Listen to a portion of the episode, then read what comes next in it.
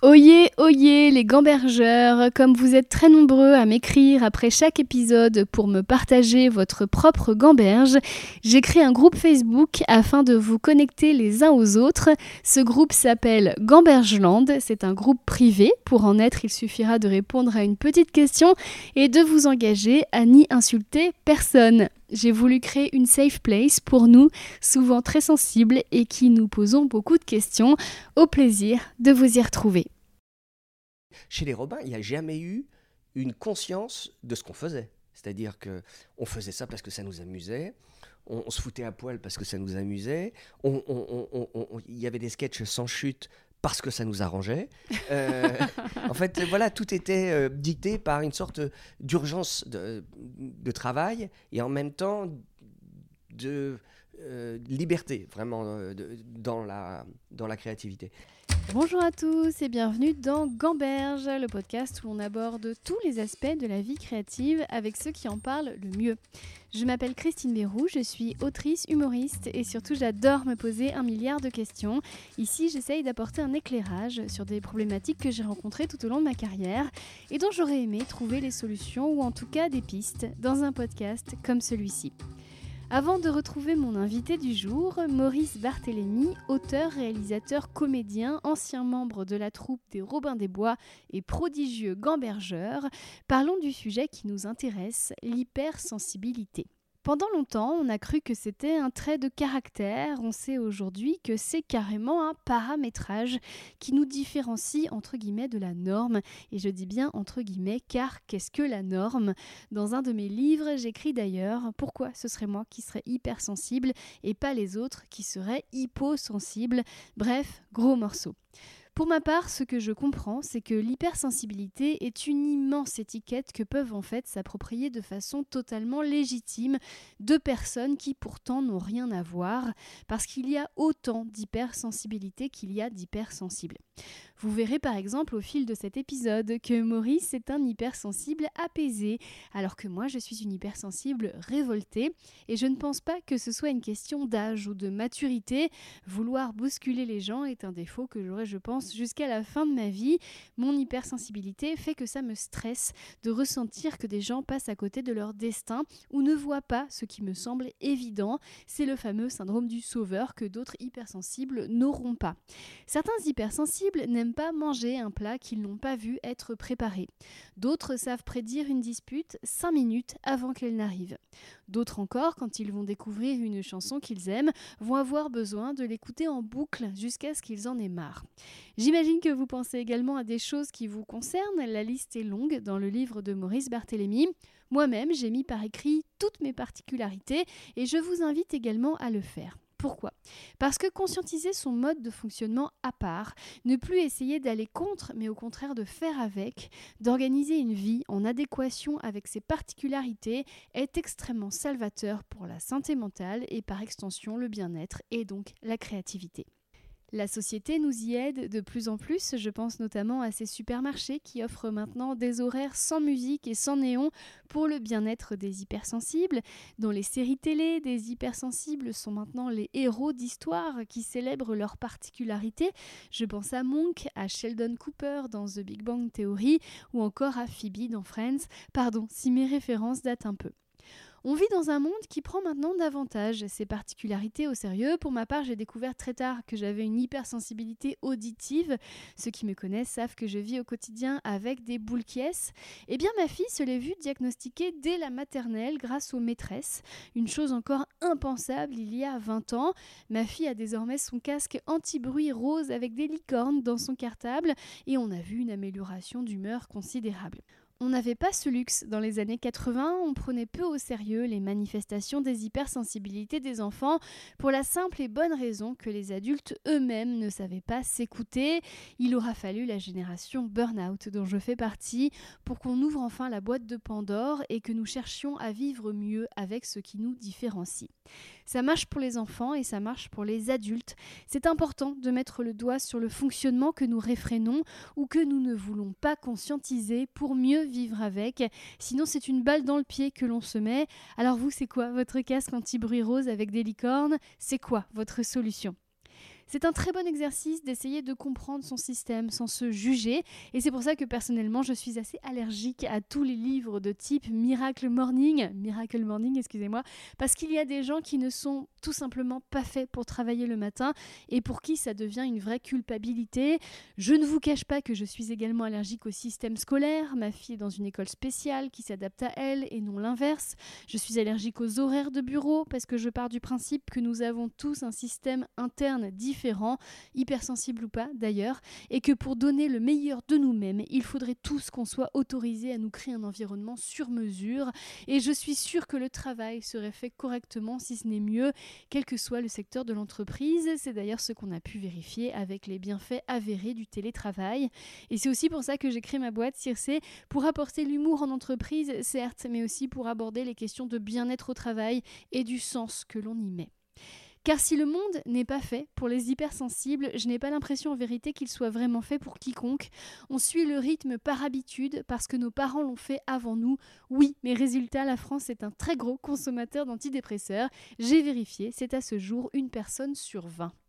Vivre avec l'hypersensibilité, c'est donc pour moi savoir précisément comment s'exprime cette hypersensibilité, adapter sa vie à l'expression de cette hypersensibilité et non pas l'inverse.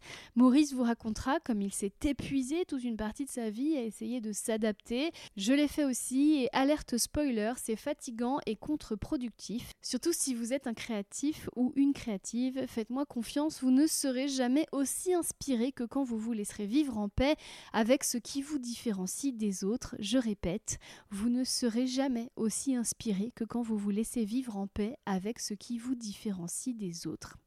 Et là, vous allez me dire, oui, mais c'est pas facile, mon patron me laissera pas écouter de la musique pendant que je prépare la salle de réunion, ma boss ne voudra jamais que je travaille de chez moi deux jours par semaine. Le truc, c'est que si on n'assume pas nos besoins, le monde ne s'adaptera jamais à ses besoins. Et on sait aujourd'hui qu'il faut deux choses pour qu'il y ait un changement politique. Un peuple qui se mobilise et un gouvernement ouvert sur la question. C'est pareil dans la relation employeur-patron. Vous pouvez avoir un patron ouvert ou une patronne ouverte sur la question de l'hypersensibilité. Vous n'en saurez jamais rien si vous n'abordez pas ces sujets-là avec eux. Et à l'heure où la question de la santé mentale est de mieux en mieux prise au sérieux, c'est important que les hypersensibles conscientisent leurs besoins et les prennent en compte pour que la société aussi prenne conscience de ses besoins et s'y adapte.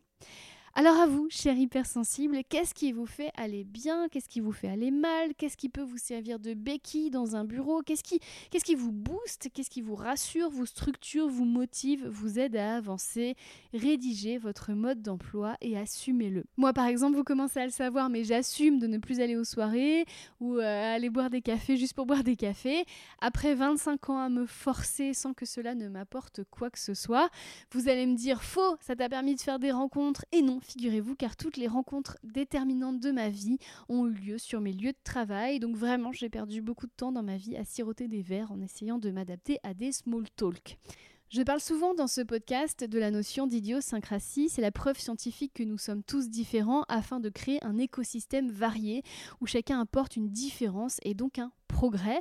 Je vous dirige à ce sujet vers les recherches du psychiatre Raphaël Gaillard, pour qui il est sans appel qu'il existe un lien entre l'hypersensibilité et la créativité. Si vous êtes né avec une particularité, c'est que le monde a besoin d'une façon ou d'une autre de cette particularité, de la même façon que la nature a besoin des loups pour manger les animaux morts et ne pas répondre les maladies, qu'elle a besoin des vers de terre pour aérer le sol, qu'elle a besoin des abeilles pour que les fleurs se reproduisent. Cette même nature a besoin de votre hypersensibilité pour que le monde soit compris différemment et se réinvente. Créez votre vie sur mesure, vous n'êtes pas bizarre, vous n'êtes pas inadapté, vous êtes juste différents, comme tous les animaux d'un écosystème sont différents. Vous ne verrez jamais une chauve-souris se dire quand même, faudrait que je fasse un effort pour sortir en plein soleil et pour dormir la tête en haut parce que là je sens bien que le rossignol me juge.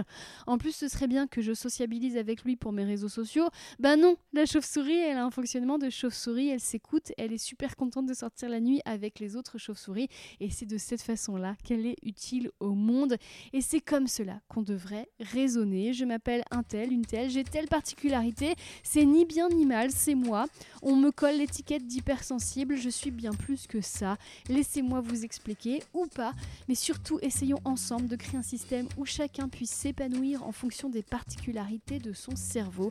C'est ce monde-là que Maurice Barthélémy essaye de construire, notamment à travers son livre Fort comme un hypersensible aux éditions Michel Lafon.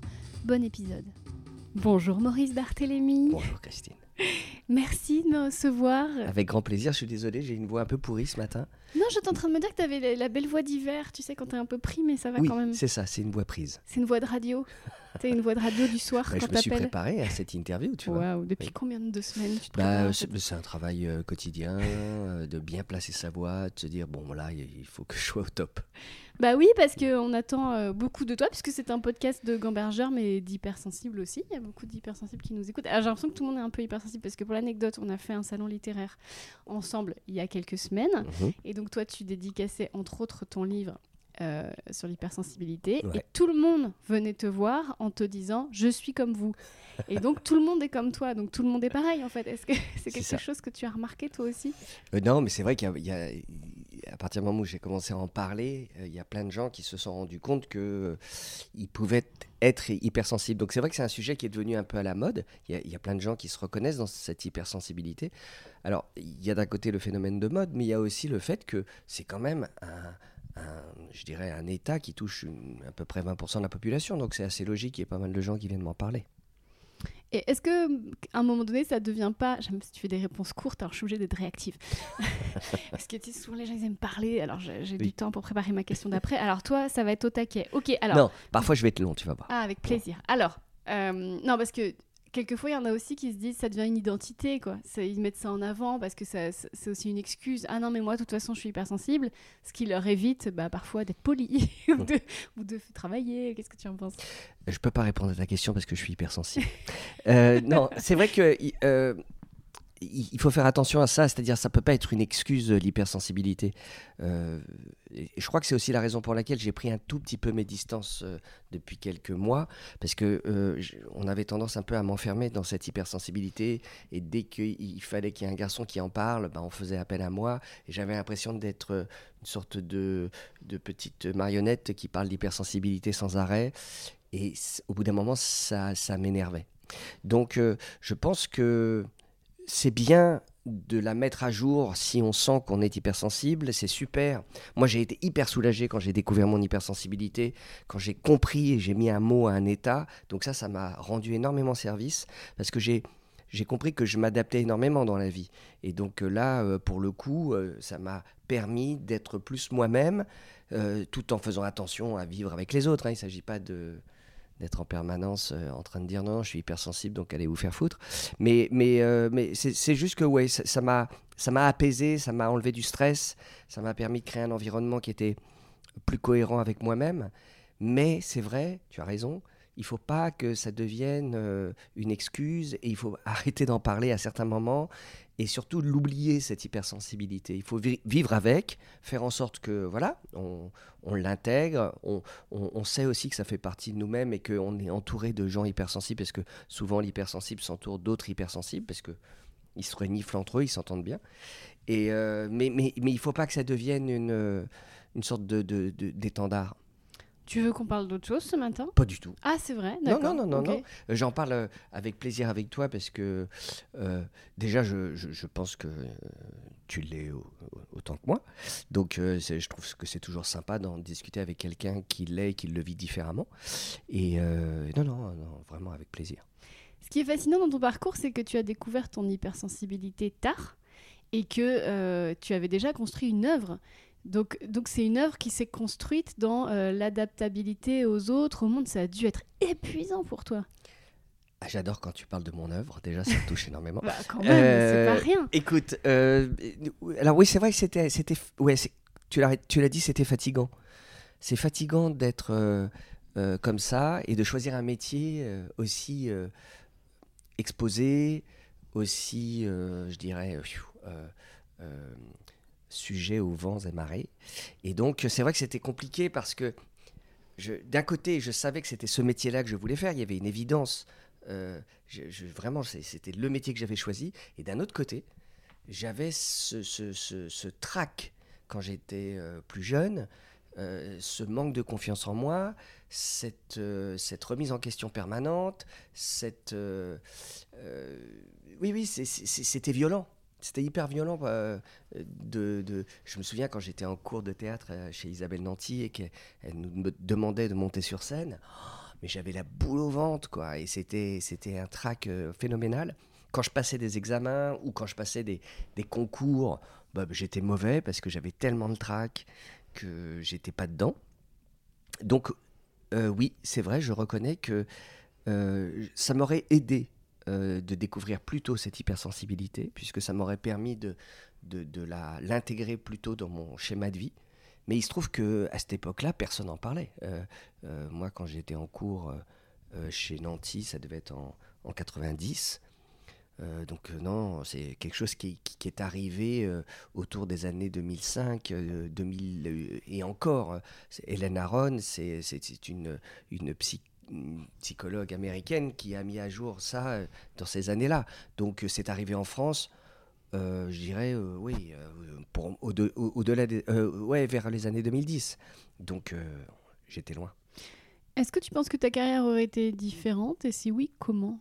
Si ah, C'est une bonne question. Je, je, je, pense que oui, ça, aurait été différent. Euh, est-ce que ma carrière, moi je vois pas les choses comme... Euh, jamais j'envisage ce que mon travail comme une carrière en fait. Donc c'est toujours un peu bizarre pour moi de, de, de, de parler de carrière parce que euh, carrière ça veut dire souvent dans la tête des gens un schéma un peu établi à l'avance, une réussite, des échecs, etc. En fait, moi, mon boulot, je l'envisage plus comme une sorte de, de euh, d'étapes euh, successives qui se présentent. Euh, parfois on les franchit, parfois on, rentre dedans.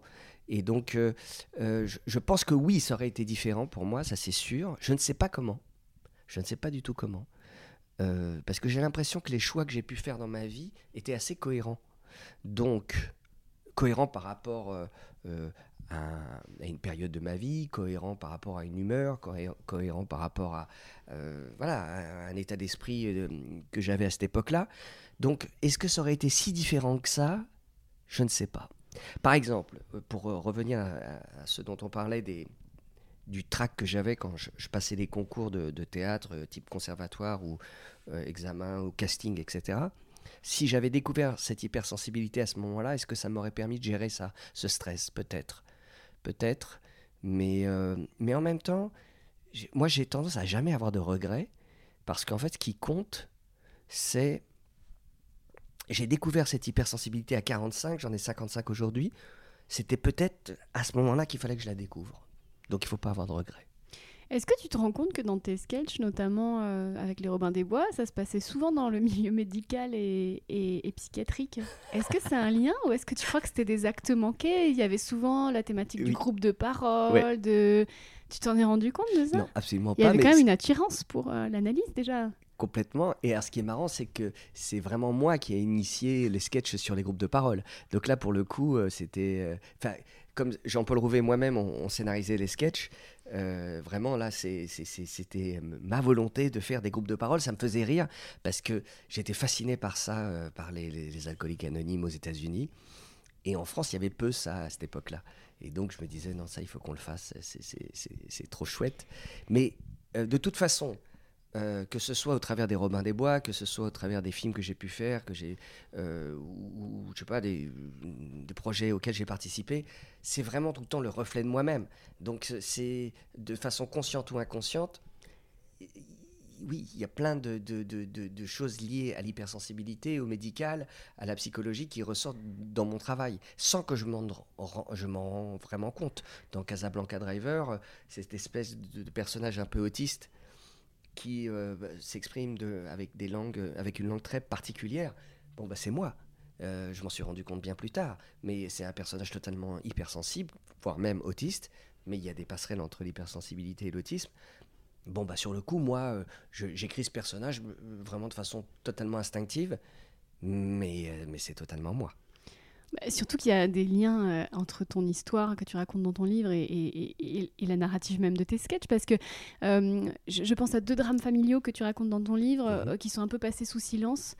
Euh, la mort de ton cousin et la mort d'un ancêtre que tu n'as pas connu, et on n'en parle pas et tout. Et je pense à un sketch où tu arrives dans le groupe de parole et tu dis, allez, chacun, on raconte sa journée. Alors je commence ce matin, ma femme est morte, allez, à qui le tour? Et en fait, il y a le, le côté un peu euh, truc grave, allez hop, je le dis, et hop, on n'en parle pas, ce qui s'est passé deux fois dans ta famille, et qui était quand même un ressort comique assez régulier chez les Robin des Bois. Oui, mais assez marrant, que, c'est la première fois que quelqu'un analyse euh, les, les, sketchs des Robins. Euh, il se trouve que dans l'histoire des Robins, il y a toujours eu des, des histoires graves. Euh, qui, qui, ont frappé quasiment tous les membres des Robins. Et donc, c'est vrai que nous, on, avait tendance à gérer euh, les, drames par, euh, par, par l'humour. C'est, une façon de se. Ouais, c'est, un peu un cliché de dire ça, mais c'était une survie, ça. Et donc, euh, on aimait bien cet humour-là, noir un peu, comme ça, sans être trop trash.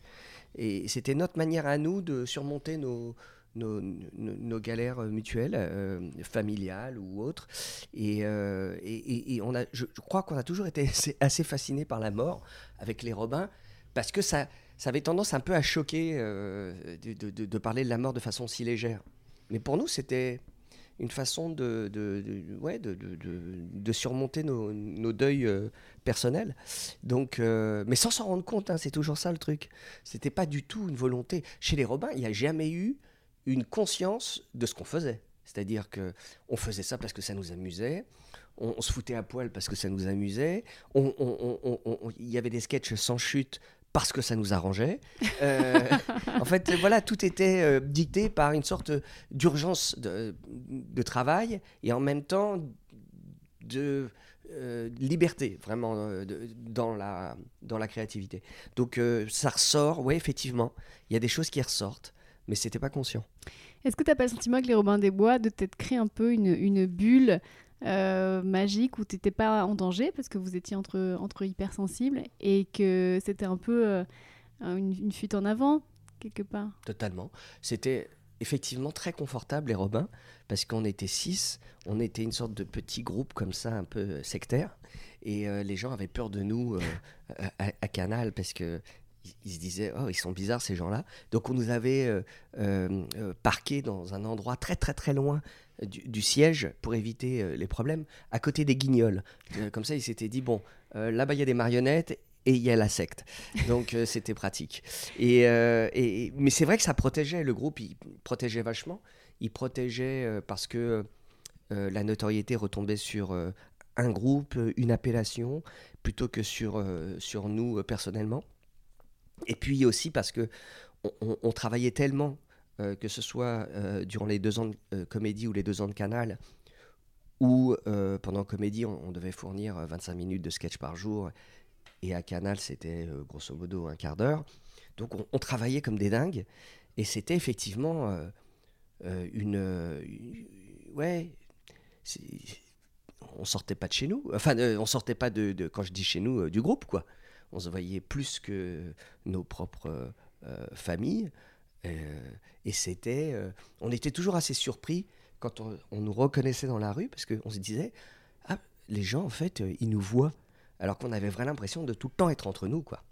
Moi, ce que je vois, c'est que ton cerveau a fabriqué une, une, survie, une, une, famille de, de survie. C'est-à-dire que tu étais avec des gens qui te ressemblaient et surtout, tu avais tellement de boulot que tu pouvais pas réfléchir. Donc, c'était totalement bien commode. Et donc là, Robin des Bois s'arrête. Ouais.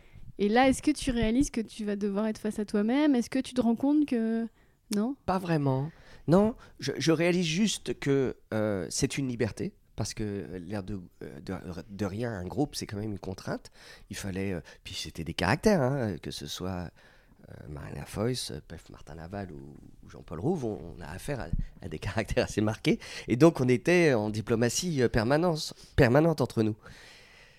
Et tout d'un coup, quand euh, les Robins s'arrêtent, euh, après avoir fait le film Re et qu'on s'est fait. Euh, ah, donc ça se prononce Re, d'accord. Ouais. Pas... ouais, mais là, je suis un peu enrhumé, j'ai peur de, de, de, de, baver sur ton, ton micro. Mais oui, mais moi je dis Re par facilité. Mais effectivement, à l'époque, les puristes disaient Re. Et, c'était comme ça qu'il fallait demander la place de ciné. C'est ça. Et c'était une injonction de votre part d'ailleurs. Hein. Tout à fait. Ouais, et d'ailleurs, ça fait. là, en ce moment, on fête les, les 20 ans de la sortie du film. Euh, bref, c'était. Allez, le coup de vieux, c'est euh, cadeau. Voilà, Et euh, quand on se sépare après Re, parce que voilà, on a l'impression que on a fait huit ans de vie commune, euh, et puis ça se termine sur une sorte de malentendu, puisque le film n'est pas très bien accueilli, euh, surtout par la critique, où on, on- on s'est fait vraiment euh, vomir dessus. Et, euh, Il est devenu culte depuis, hein, c'est quand même. Enfin, faut le préciser. alors, ce qui est marrant, c'est qu'à l'époque, on se disait, avec fierté, on se disait, vous verrez, un jour, ça sera culte. Mais on n'y croyait pas du tout. Et puis, eh ben, le temps a bien fait euh, son travail. Et effectivement, il y a des gens aujourd'hui qui le voient de façon euh, régulière. Et ce qui me fait super plaisir, c'est surtout les nouvelles générations qui le voient. Et ça, ça me touche comme c'est pas imaginable, parce que je trouve que c'est un film qui a pas si mal vieilli. Et, et, et- et ça, le, le, euh, comment dire, le vieillissement des films, c'est une préoccupation pour moi. Euh, je trouve qu'il y a des films. Récemment, j'ai vu Love, euh, pas Love Actually, mais euh, Notting Hill, Coup de foudre à Notting Hill, et j'ai été frappé de voir que ce film a 25 ans et qu'il n'a pas vieilli. Bref, c'est encore. Alors, Alors, alors que Love Actually, que Love Actually Bah, a plus vieilli. il y a plein de trucs qui sont Ouais, devenus problématiques. C'est marrant, ouais, Ouais. oui, t'as raison. Et tout ça pour te dire que, effectivement, quand on ressort des Robins, moi j'ai le sentiment de liberté. J'ai pas le sentiment de solitude. J'ai un sentiment de oh, oh, putain, je vais pouvoir vraiment faire exactement ce que j'ai envie de faire.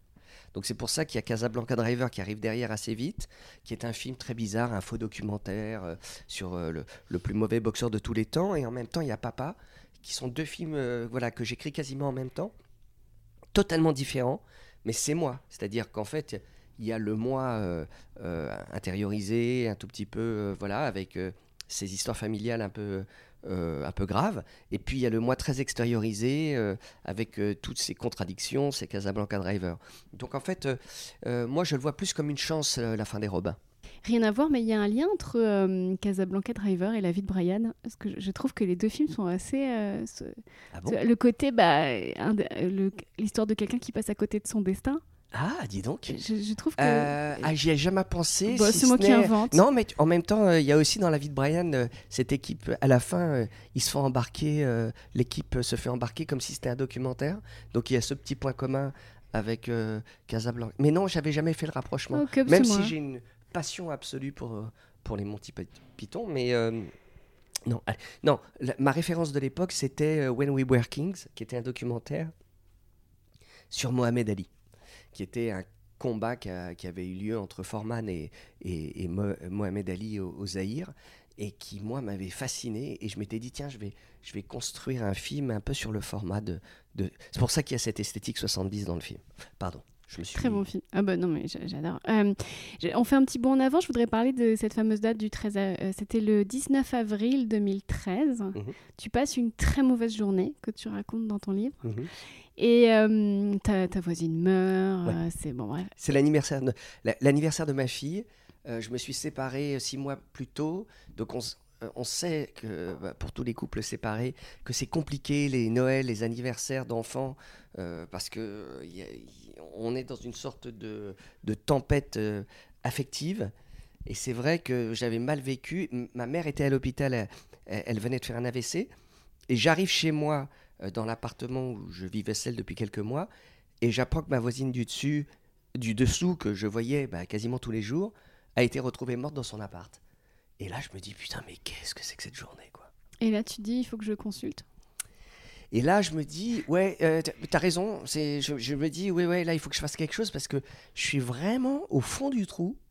Et, euh, là, il y a tellement de signaux qui, me poussent à, aller consulter, quoi. Et, donc, je me dis, je me réveille en pleine nuit et je me dis, je vais aller consulter, mais il faut que le psy soit dans mon quartier, sinon j'irai jamais.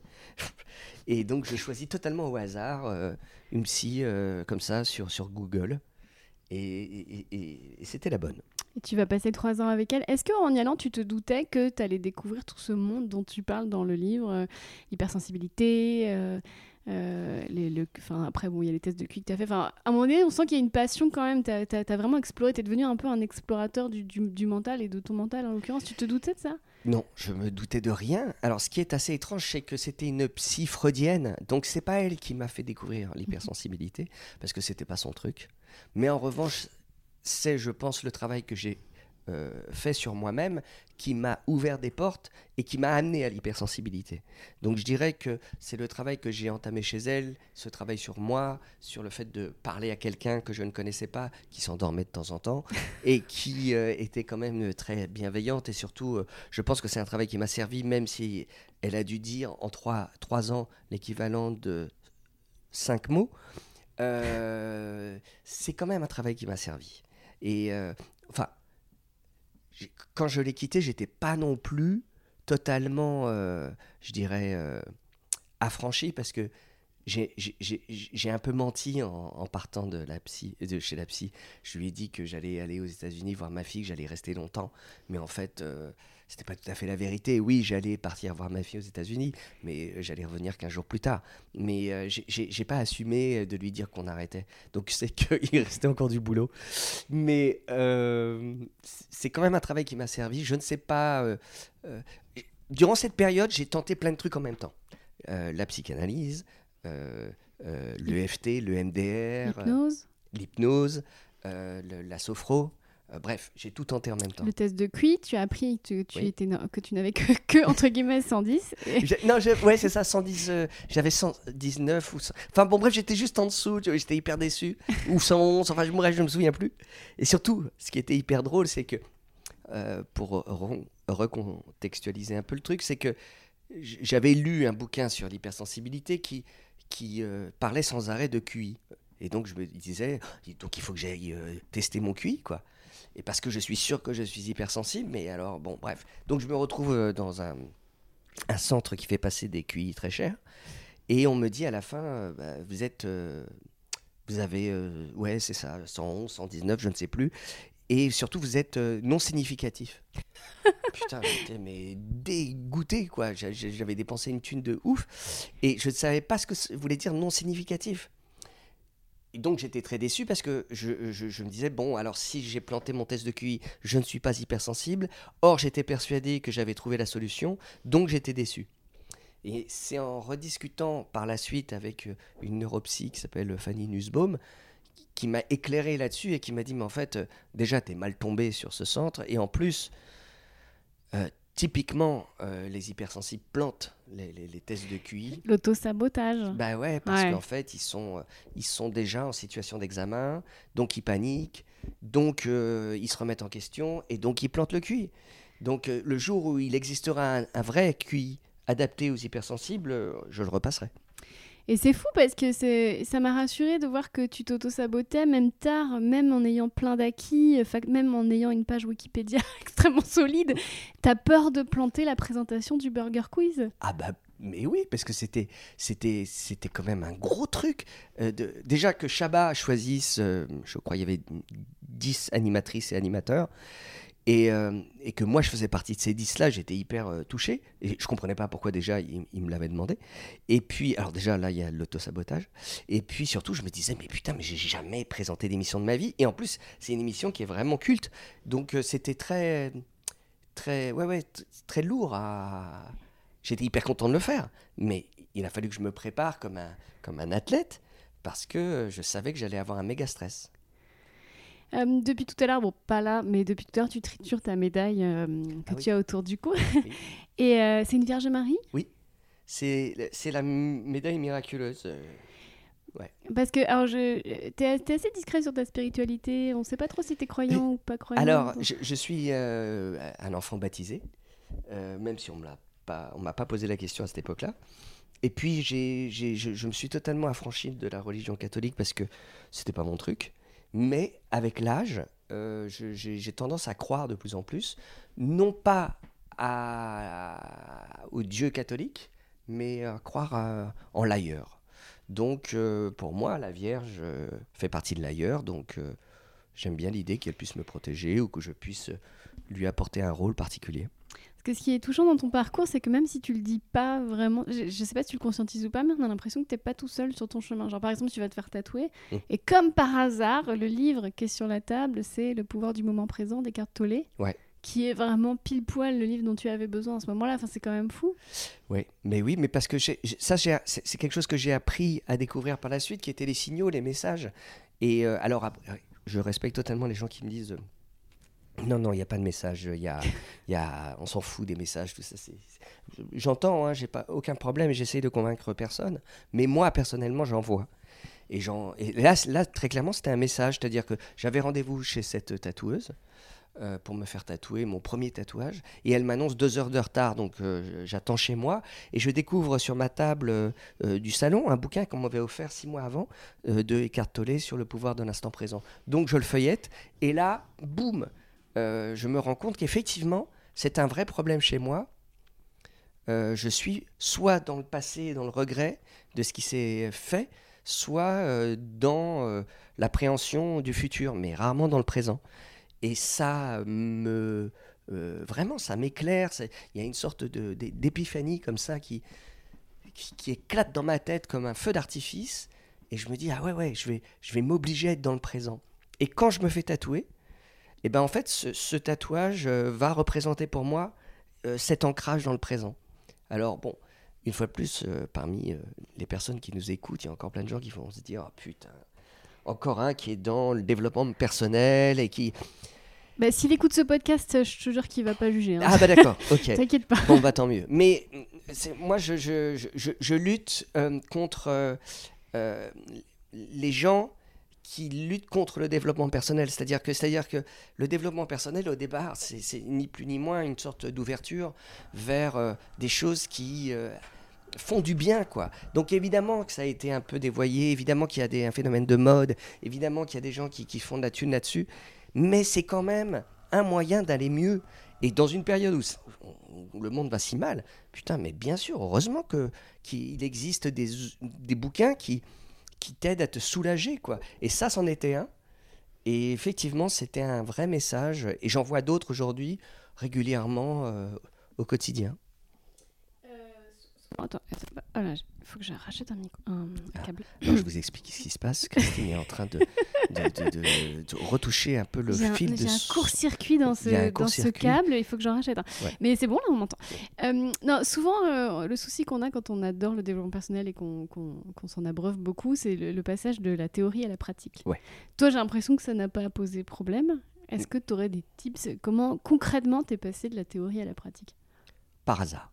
C'est-à-dire que vraiment, euh, au départ, euh, il y a cette rencontre avec euh, l'hypersensibilité où tout d'un coup, je suis hyper content de découvrir que je suis hypersensible parce que je mets un mot à un état.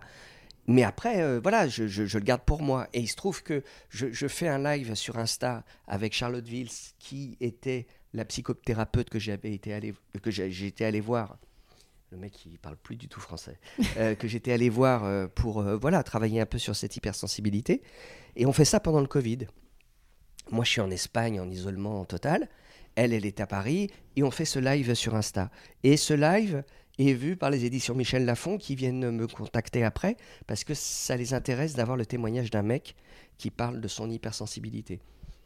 Euh, on écrit ce bouquin à trois avec une auteure qui s'appelle Bessora, une autrice, et euh, petit à petit, voilà, puis ce, bouquin sort, et puis euh, bon, bah, il y a un super écho et, ça fonctionne super. Et moi, je me retrouve à devoir parler beaucoup, beaucoup d'hypersensibilité.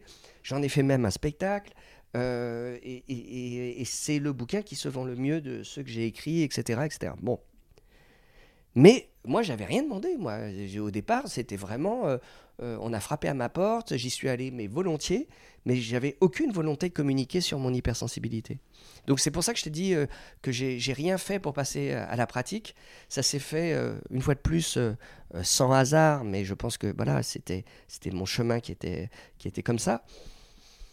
Moi, je suis ravi de l'avoir fait parce que j'adore aider les autres. Donc, si mon bouquin a pu aider des personnes tout d'un coup à mettre vraiment à, y voir plus clair dans la jungle de leur sensibilité, c'est cool. Je trouve ça super. Après, je ne veux pas non plus euh, je, je, je, veux plus, en tout cas, euh, essayer de trouver des solutions pour les autres.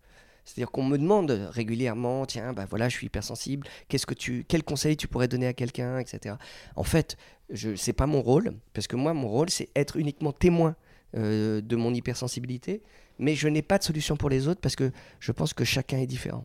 Surtout que j'ai assisté moi à tout ce paradoxe parce que En fait, en tant qu'hypersensible, euh, bah, j'allais dire on, mais c'est vrai qu'on s'abreuve des, des énergies des autres. Je sais pas pour toi, mais moi, quand je passe un moment avec quelqu'un, Mm.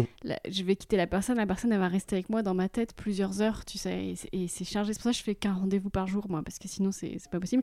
Et je t'ai vu à cette dédicace, euh, en fait, tous les gens venaient te raconter leur- tout ce que détestent les hypersensibles, avec plein de détails. Ouais. Euh, en Parce que ce sont des hypersensibles, Bah donc ils oui. sont dans le détail. en plus, il fallait faire une photo, donc Mm. en plus, bah, donc, on, te, on te touche et tout Oui. ça, donc ce qui est très intense pour les hypersensibles, et toute la journée. Oui. Et on va, c'est vrai que tu me disais, euh, c'est dur, je... tu es en mode, t'as dit, ouais, ça va être l'enfer toute la journée.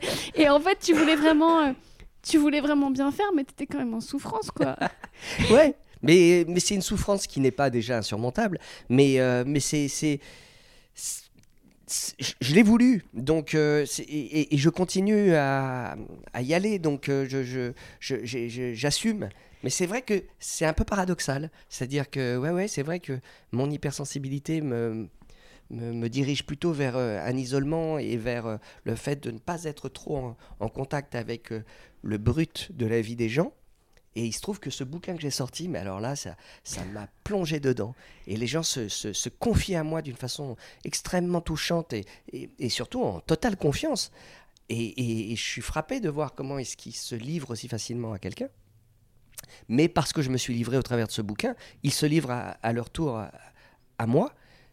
Sauf que moi, euh, ben, je me retrouve avec des bagages qui, je ne sais pas trop quoi en faire. Mais euh, je leur dis très gentiment euh, que je, je- je suis très touché. Et, et puis voilà, quoi. Après, je fais une pirouette, quoi.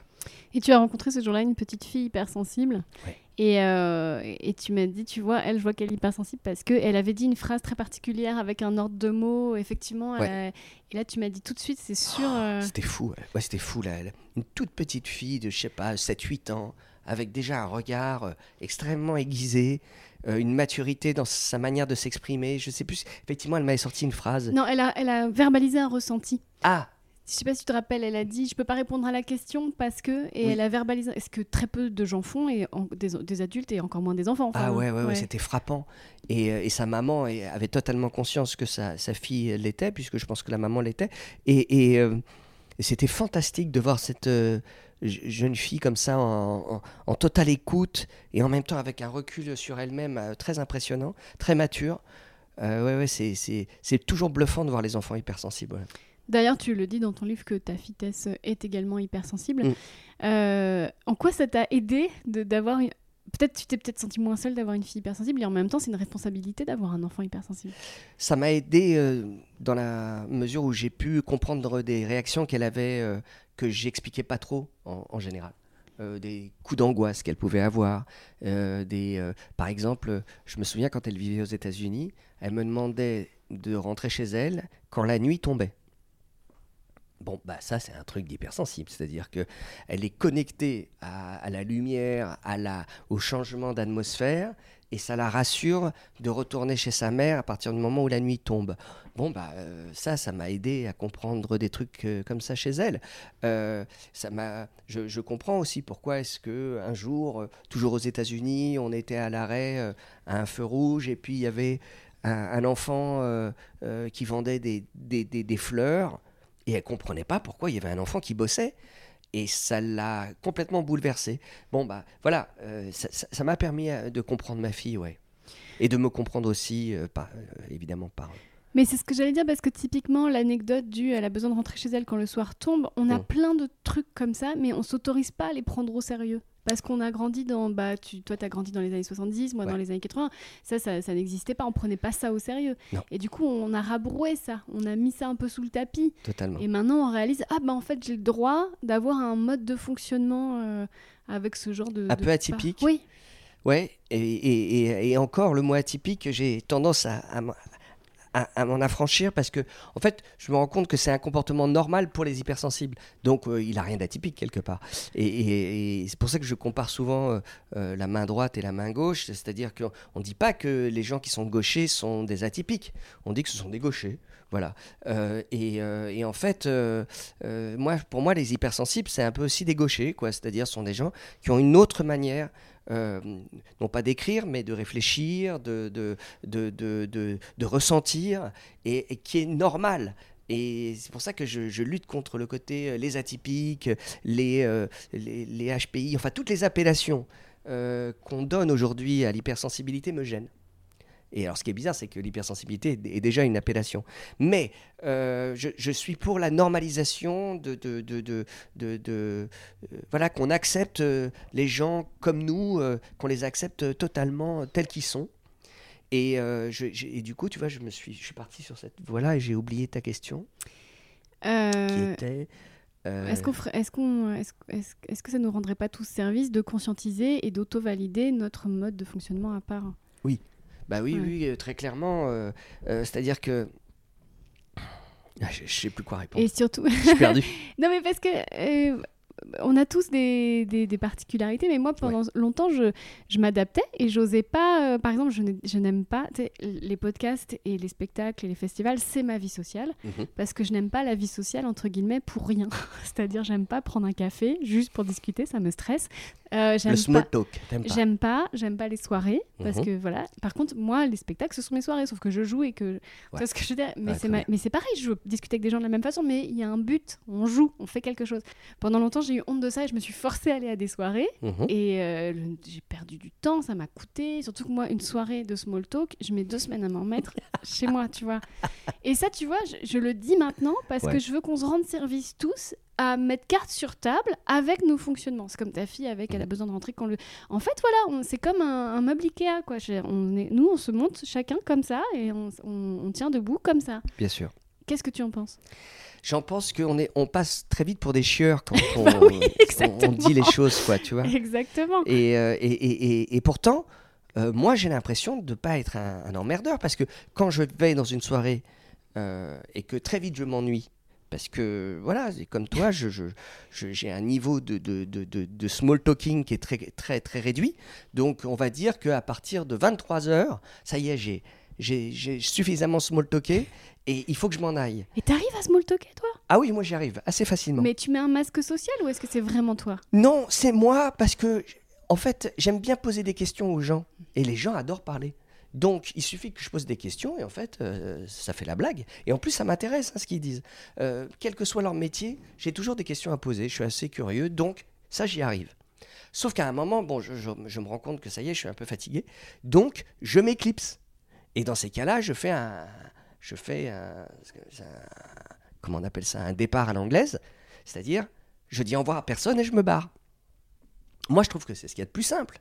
C'est-à-dire, je vais pas aller voir chacun en disant salut, au revoir. Tu t'en vas? Ouais, ouais, je m'en vais. Ah, mais pourquoi tu t'en vas? Ah, parce que là, tu vas. Ah, mais tu t'es fatigué tôt. Non, mais bah, tu vois, non. Je m'en vais discrètement parce que on s'en fout que je m'en aille, quoi. Tu vois ce que je veux dire? Sauf qu'après, on te le reproche et on te dit putain, t'es parti, on t'a pas vu partir. Bah oui, mais si j'étais parti en disant euh, j'arrête la musique, excusez-moi, euh, bonsoir, je vais, je vais partir et euh, bon, ah ben, pendant 20 minutes vous allez me dire au revoir. Non, donc, et ça, ce qui est marrant, c'est que moi j'essaye de, de faire que ça soit le plus simple possible, et ben c'est quand même considéré comme un truc compliqué.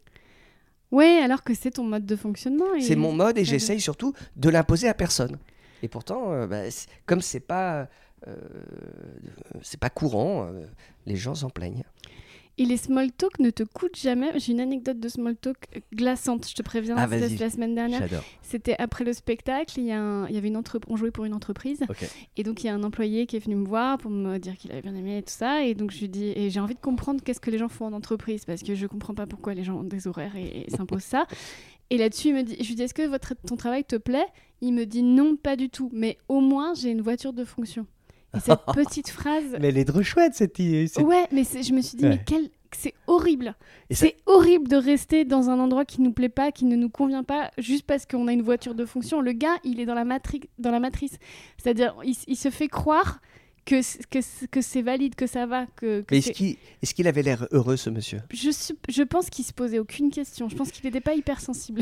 Alors, mais en même temps, moi j'ai envie de dire, s'il si, s'il se pose pas de questions, c'est que hum, c'est que finalement il vit. euh, Ouais, euh, moi je respecte.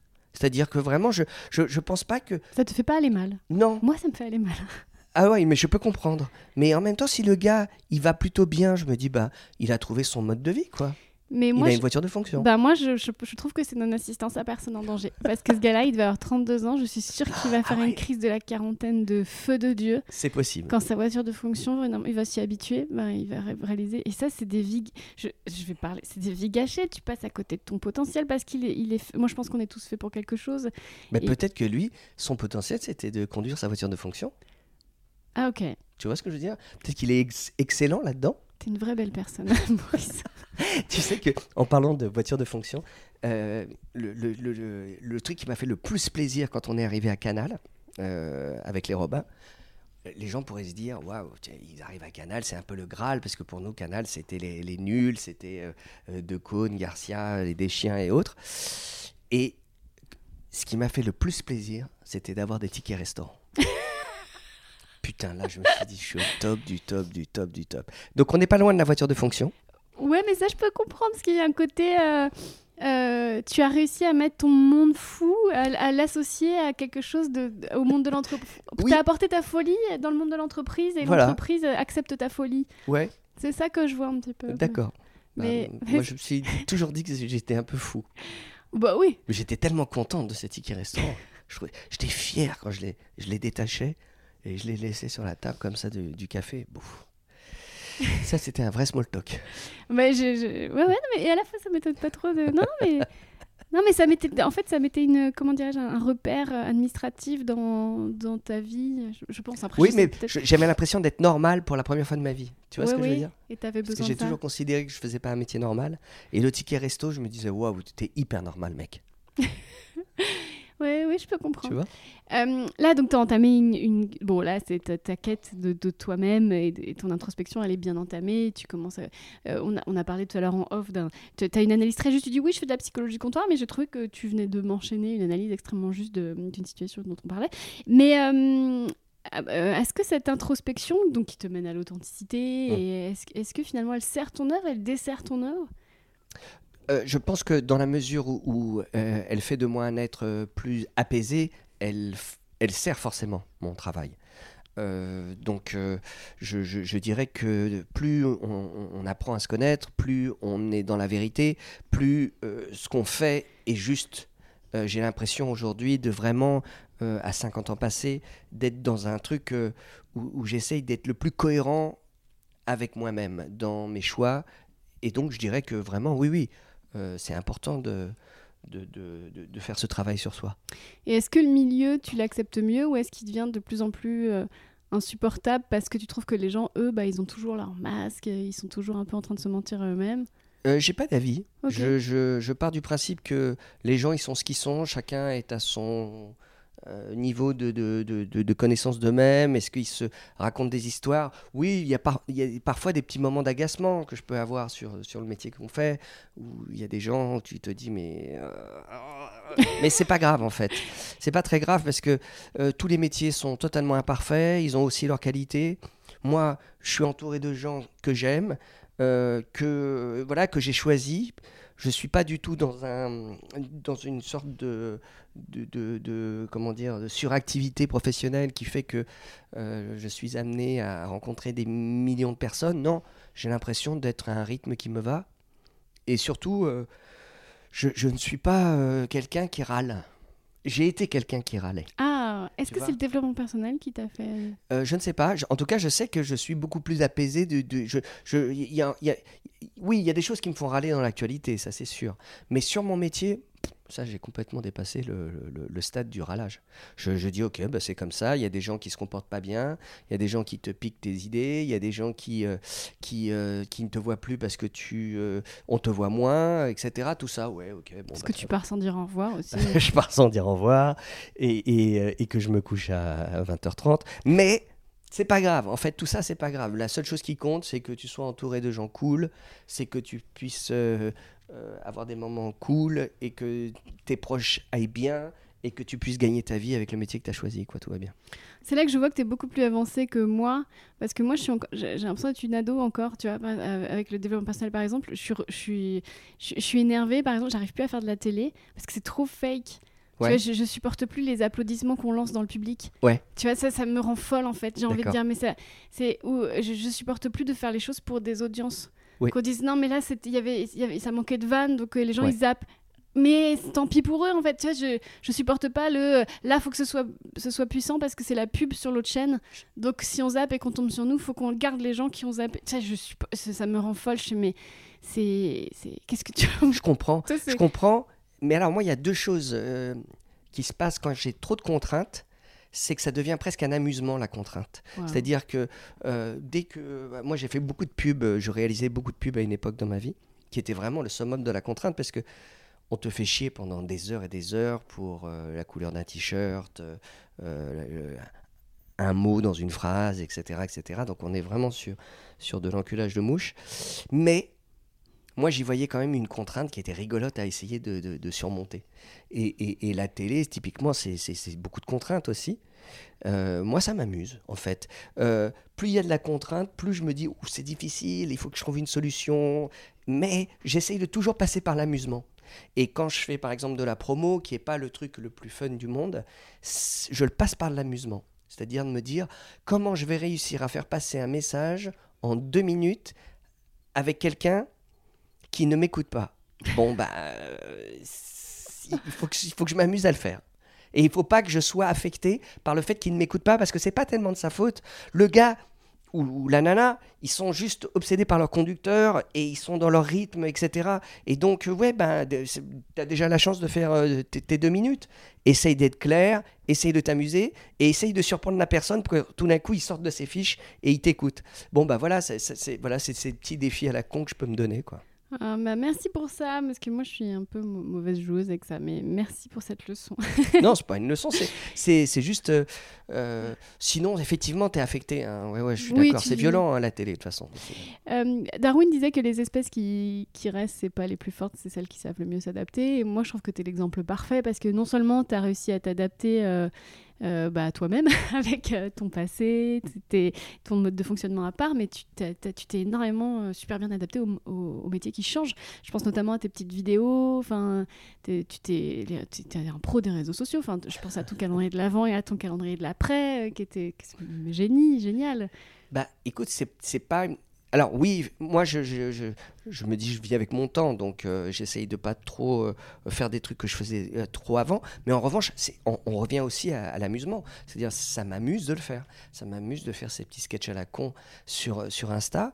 Ce que je trouve chouette aujourd'hui, c'est que quand on a une idée, on peut tout de suite la mettre en œuvre. On n'est plus obligé, comme avant, de faire appel à une prod pour faire des sketchs et de les diffuser sur une chaîne qui ne voulait pas de toi et qui, ou, du- ou du coup euh, prenait le contrôle sur ton travail. Là, il y a quelque chose de très spontané que j'adore dans les réseaux sociaux, pas tous, euh, plutôt Insta que Facebook ou, ou X, euh, qui vraiment je déteste. Mais euh, moi, ça m'amuse. Et, ce côté très spontané me plaît. Et puis d'avoir un, un retour direct des gens qui, qui laissent leur propre vanne, moi ça m'amuse. Alors après, c'est hyper chronophage. Euh, Il y a beaucoup de gens qui disent que je passe beaucoup trop de temps sur les réseaux sociaux et ils ont tout à fait raison. Mais je ne peux pas faire autrement car je suis tout à fait addict. Oui, puis quand tu as une idée, faut qu'elle sorte, j'imagine. Ouais. Sinon, elle tourne en boucle dans ta tête. Et ça. puis, Ouais. mais c'est vrai que c'est- assez toxique, hein, les réseaux sociaux. C'est, c'est- tu, tu- tu commences à, à mettre le pied dedans et tu te fais avoir. Donc là, je suis totalement euh, euh, dedans. Un autre travers des réseaux sociaux qui nous coûte quand on est hypersensible, c'est la méchanceté des gens. hein. Tu Ouais. parlais du retour de Rrr, Mhm. euh, qui avait été très violent. Tu le dis très bien. euh, ouais, merci. Je pense aux Parisiens qui vous avaient fait une couverture injuste, euh, dure. Enfin, c'était c'était vraiment euh, méchant, euh, Mhm. gratuit. Et j'espère que le journaliste qui a fait cette couverture, je sais pas qui c'est, mais en tout cas, Ouais, mais je pense qu'il bosse plus. Eh ben, et le karma. Non, mais c'est parce qu'il est parti à la retraite. Oui, mais, oui. euh, Mais c'était vraiment. euh, Ouais, on, on sentait un petit, un petit règlement de compte, j'en sais rien, mais Bah, c'était. Il y avait une volonté très claire d'atteindre Chabat, qui était au top à l'époque, parce qu'il avait sorti Astérix. Et donc, en France, c'est un peu une tradition. Pour celui qui a trop bien réussi, il faut le ramener euh, dans la masse. C'est-à-dire que c'est le côté un peu Oui, mais révolutionnaire. là, qu'on vous a. avez fait une couverture et c'était marqué nul. c'était nul, Mais ouais, c'était c'est- marqué nul. c'était- euh. Ça disait rien sur vous, ça disait tout sur eux. Enfin, je veux dire. Ouais, mais c'est vrai que nous, on l'a mal vécu parce que c'était injuste et que nous, on avait juste sorti un film qui était une sorte de, de, de, de- de grosse connerie.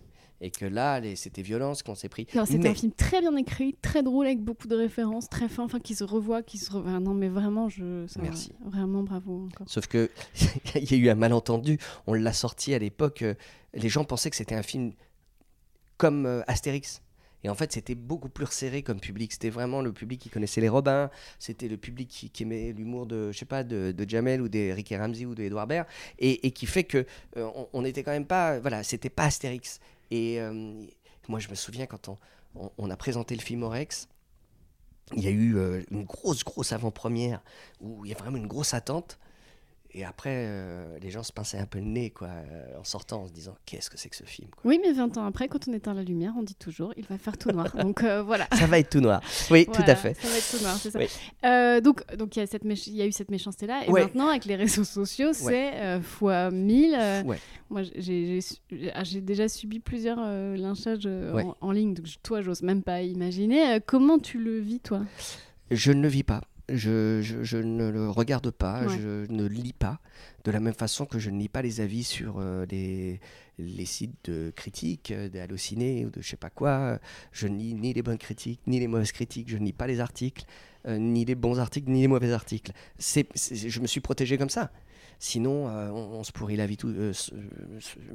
ça sert à rien. Donc, je ne vais pas, comment dire, m'énerver. Je me suis énervé hein, dans la vie euh, sur des articles. Je me souviens, sur Low Cost, euh, il y avait une euh, journaliste du Monde qui m'avait sorti une pleine page qui me descendait, enfin qui descendait le film et surtout qui, qui disait que c'était un film raciste. Venant de moi, qui suis quand même euh, vraiment très très très mélangé comme garçon, c'était une telle injure. En plus, tu as une double nationalité. J'ai une quand double même- nationalité ouais, franco-haïtienne, donc Ouais. c'était vraiment pour moi très très blessant. Mais je pense que ce, ce sont ce type d'exercices-là qui te font prendre des distances et tu te dis à un moment, tu s'en fous, c'est pas grave. Moi, j'ai une théorie. Je pense que ces gens-là, ce sont des hypersensibles qui sont passés du côté obscur de la force. c'est possible. C'est des gens qui, qui, qui sont. Ça les dérange tellement que tu fasses un truc. euh, c'est, c'est, ça devient. euh, comment dirais-je Tu sais, ça les dépasse, qu'ils sont obligés de le, de le dire. Ils sont obligés de te faire un mail. Ils sont obligés de te faire un message parce que. Ouais, mais je, je pense aussi qu'on est dans une euh, société de frustration. Et, je pense que cette haine, c'est une façon d'exprimer cette frustration. C'est-à-dire que ce sont des gens qui n'ont euh, pas euh, accès à certaines choses et, qui euh, ont un petit pouvoir de nuisance et qui l'utilisent. Bon, bah tant pis. hein, pas, voilà, moi, je leur donne pas ce pouvoir en ne lisant pas ce qu'ils écrivent. Moi, j'ai un défaut que tu n'as pas l'air d'avoir parce que tu es beaucoup plus sage que moi, de toute évidence. c'est que euh, quand tu as beaucoup travaillé sur toi et que tu as lu beaucoup de bouquins et que tu gamberges énormément dans ta tête et que tu t'analyses tout, Mm. tu vois quand les autres se montent à eux-mêmes, euh, sont dans le déni, ont un masque social. Et moi, j'ai envie de secouer les gens alors qu'ils sont peut-être pas prêts, etc. Est-ce que toi, t'as pas ce travers-là Non. je je l'ai sûrement eu hein, dans ma vie, euh, euh, bah, parce qu'on a tous ce syndrome un peu du sauveur ou du, du sauveteur. Ou de... Bon, bref, mais, mais plus du tout. C'est-à-dire vraiment, je, je pars, les gens dans leur... je pars du principe qu'en fait, chacun est à son rythme et que chacun doit découvrir euh, quelque chose chez lui, mais que lui-même doit découvrir ou elle-même doit découvrir. Moi, c'est pas à moi de, de la secouer en lui disant Regarde, t'es hypersensible, ou regarde, tu te gourres, ou regarde, t'es tombé sur un pervers narcissique ou une pervers narcissique. Mhm. En fait, euh, non. En fait, hélas, euh, là, quand on revient dans cet exemple euh, très précis de, des gens qui se retrouvent avec des manipulateurs C'est un chapitre du livre d'ailleurs que l'hypersensible attire le, le pervers narcissique. Mm.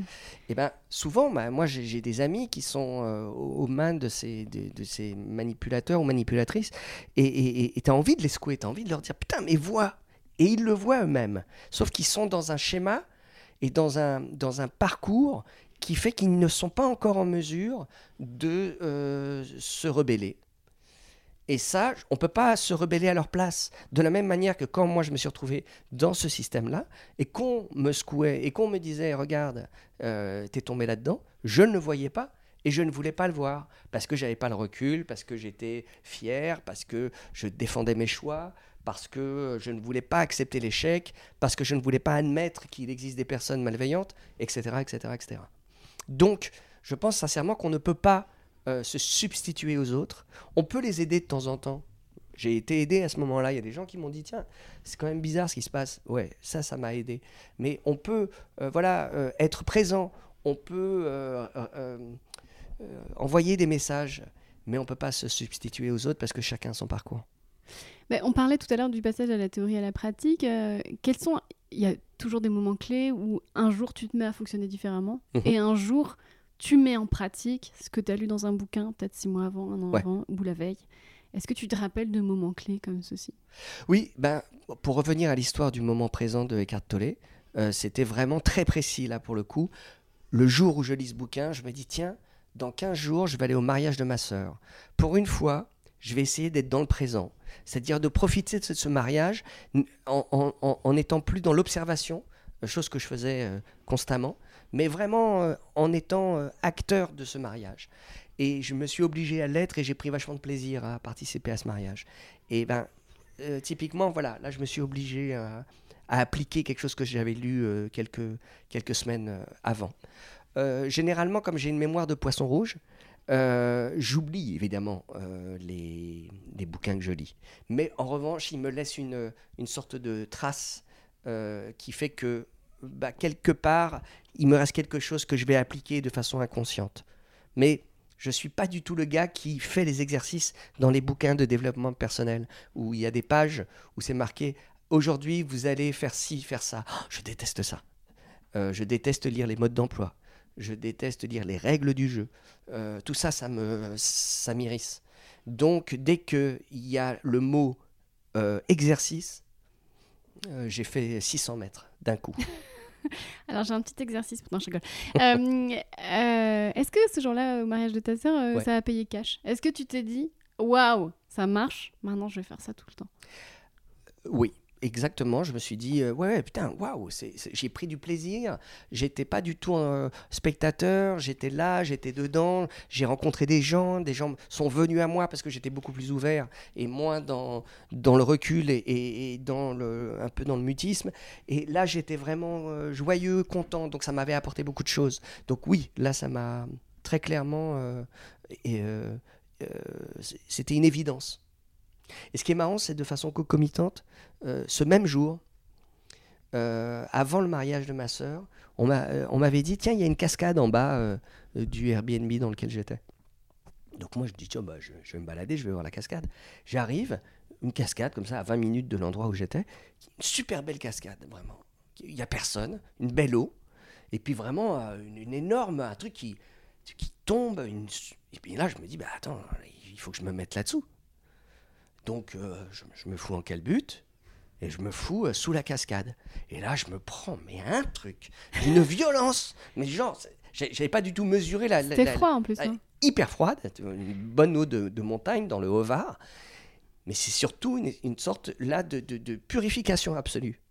Et je, je, je, l'associe vachement aussi à cet événement de prise de conscience. Comme ton tatouage avec le livre. Comme le tatouage, tout ça, c'était à la même époque.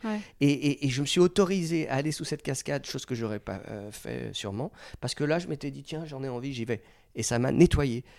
Et, et, ben voilà, en fait, euh, tout ça, ce sont des, des actes euh, qui étaient totalement liés à la lecture de ce bouquin. Oui, donc euh, d'associer l'acte à la théorie, finalement, ça permet de, de, concrétiser dans, dans, le Parce que le cerveau ne comprend pas les mots, tu sais, il comprend les actions.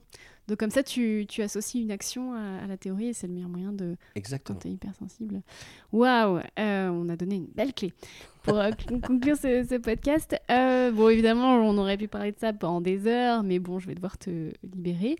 ton actualité en ce moment, on peut te retrouver sur Instagram? Oui, et puis en 2024, je vais essayer de, de, réaliser un film. Alors j'en ai deux qui sont écrits. on va espérer que sur les deux, il y en ait un qui, qui, se concrétise c'est vraiment le métier que j'aime faire le plus au monde que de réaliser. Donc euh, je, je, je, je, vais m'y appliquer. Donc je ne sais pas quand. Euh, euh, je sais avec qui en revanche, mais, mais voilà, ça, ça va être mon travail cette année en 2024. Et puis, qu'est-ce que je vais essayer de faire? Peut-être sortir justement un bouquin sur l'hypersensibilité expliqué aux enfants. Ah, génial. Ouais, c'est un, un, un projet que j'ai euh, en illustration avec euh, la maison d'édition Fayard. Et ça sera euh, euh, un bouquin que les parents pourront lire à leurs enfants euh, et qui racontera l'histoire du petit Maurice, euh, euh, hypersensible, qui s'appuiera sur des histoires qui me sont arrivées quand j'étais gamin, qui étaient vraiment liées à mon hypersensibilité. Et comment est-ce que finalement un enfant découvre son hypersensibilité très tôt? Enfin, moi, je ne l'ai pas découvert à cette époque, mais il y avait déjà vraiment euh, un vrai enfant hypersensible. Et pour que justement les enfants aient conscience de leur hypersensibilité et ne se retrouvent pas en situation d'échec à l'école ou en situation de harcèlement ou en situation de, voilà, de, de stress. Euh, si on peut éviter ça aux enfants en leur expliquant, ouais, vous êtes différents, vous pensez différemment, vous avez une maturité différente, mais vous êtes tout à fait normal. Normaux. Waouh, quelle- la Ouais. fin est parfaite. Eh bien, oui, nous sommes tous normaux. Merci beaucoup, Maurice Barthélémy. Avec un grand plaisir, Christine. Merci d'avoir écouté cet épisode jusqu'au bout. J'espère qu'il vous aura inspiré. Je vous donne rendez-vous, je sais pas quand, avec je ne sais pas qui. Vous savez, c'est le nouveau fonctionnement de Gamberge et de ma vie en général. Sans injonction, sans forcer. Je vois ce qui vient, je vois ce que j'ai envie de faire. En tous les cas, je vous dis à très bientôt, ça c'est sûr. Et d'ici là, euh, je vous souhaite de gamberger juste ce qu'il faut. À très vite.